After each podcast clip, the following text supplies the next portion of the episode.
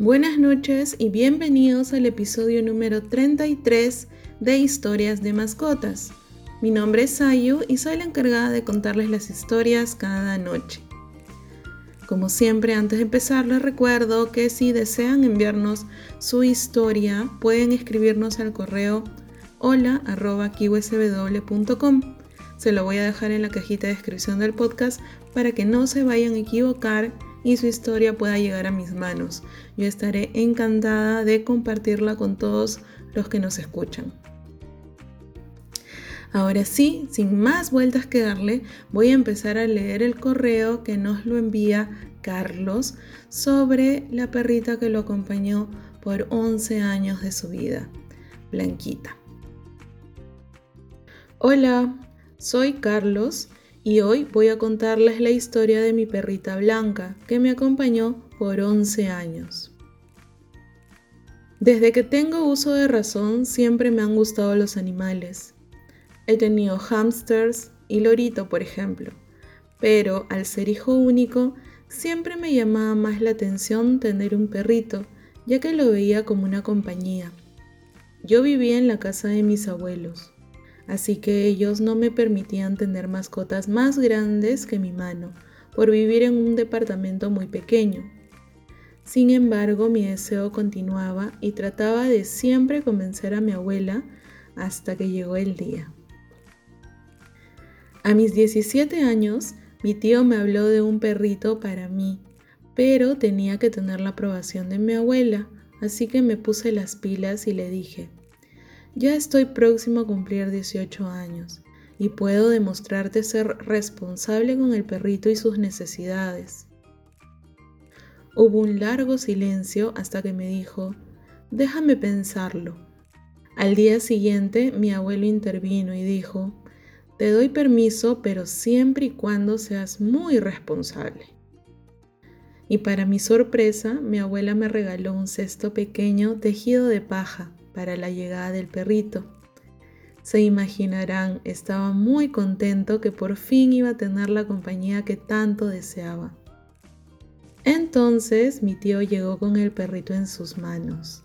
Lo vi, lo cargué y oh sorpresa, era hembrita. y lo primero que se me vino a la mente fue llamarla Blanca. Por cierto, era blanca. y era un cruce de dogo americano con boxer. Recuerdo ese día, la contemplaba, jugué con ella, la bañé, le puse su lacito rojo y a la cama.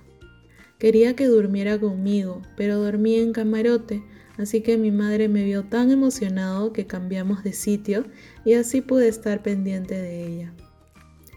La empecé a cuidar mientras crecía muy rápido. Recuerdo que una noche me levanté asustado porque Blanca lloró y fue que se volteó con todo y cesto. ¡Uy, pobrecita! El cesto ya era muy chico para ella, así que mi madre le hizo una cama y ella feliz. Blanca resultó ser mediana grande, pero era chatita, así que mis abuelos no se asustaron. Al contrario, Blanca se robó el cariño de toda la familia. Sobre todo se robó el cariño de mi madre. Ella le enseñó absolutamente todo. Yo era más engreidor.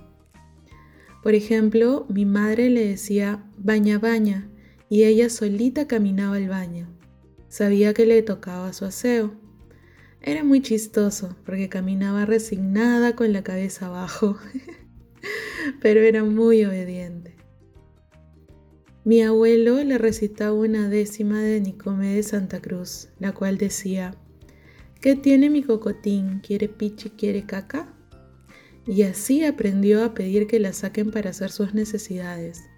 Cuando quería salir, respondía a ladridos, y cuando no quería, solo miraba.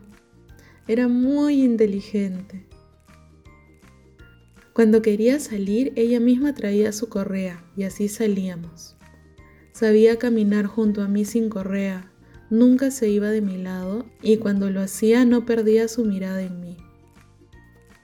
Por las noches la tapaba con una frazada, pero siempre a medianoche se levantaba con la frazada en el lomo. Parecía un fantasma. Muchas veces la hizo gritar a mi abuela del susto, pero eso era su rutina de todas las madrugadas. Los chupones de sus patitas siempre rechinaban. Cuando llegaban las visitas, se emocionaba tanto que las recibía llorando y brincando. Era muy amorosa. Le encantaba celebrar los cumpleaños. Ella era siempre la primera voz. Sus ladridos junto a llantos entonaban la canción. Todo esto y más anécdotas me acompañaron largos 11 años y fuimos muy felices. Hasta que de pronto un día amaneció decaída. Comía muy poco o dejaba de comer. Ya no jugaba y en menos de una semana se empezó a poner amarilla y bajó de peso muy rápido. La llevamos a la veterinaria, le hicieron análisis y el doctor nos dio la mala noticia de que Blanca tenía hepatitis y que le había avanzado muy rápido y no había nada que hacer, que lo mejor era practicarle la eutanasia. Se imaginarán cómo nos destrozó. No quería, pero me dolía más verla sufrir. Ya ni siquiera podía pararse, así que decidí tenerla conmigo un día más para despedirme de ella.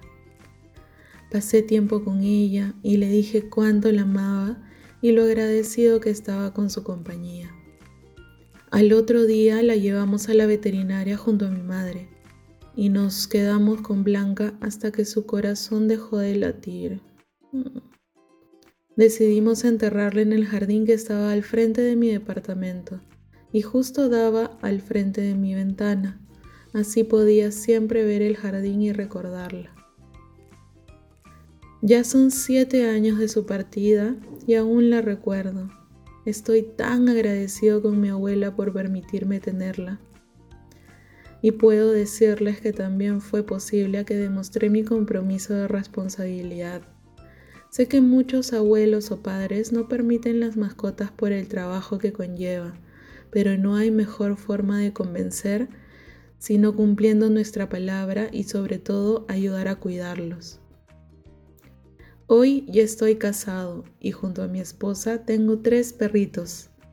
Sin duda en mi familia no podían faltar ellos. Siempre digo que un hogar sin mascotitas es un hogar incompleto. Y así termina la historia de Blanquita. Muchas gracias Carlos por tomarte el tiempo de escribirnos y de rendirle homenaje de esta manera a tu pequeña Blanca que te acompañó por 11 años de tu vida y sin duda dejó una huella imborrable. Aquí en Historias de Mascotas estamos encantados de rendirle homenaje a sus peques que ya no se encuentran con ustedes, pero que marcaron en sus vidas, así como Blanquita marcó en la vida de Carlos. Y yo comparto completamente lo que dice Carlos al final, que un hogar sin mascotitas es un hogar incompleto yo pasé casi la mayor parte, bueno, la mayor parte de mi vida sin una mascotita, hasta que llegó Kibo a mi vida y realmente complementan el hogar. Nos hacen ver la vida de otra manera, nos la llenan de alegría. Es que llenan su entorno de una vibra tan positiva, tan alegre, que es, es, es otra cosa. es otra cosa definitivamente. Y también quiero resaltar el consejo que da Carlos para todos aquellos que de repente viven con sus padres, mm, niños adolescentes que por ahí están escuchando el podcast. Es muy importante esto, lo que dice Carlos en su correo de que la mejor manera de convencer a nuestros padres es demostrando responsabilidad.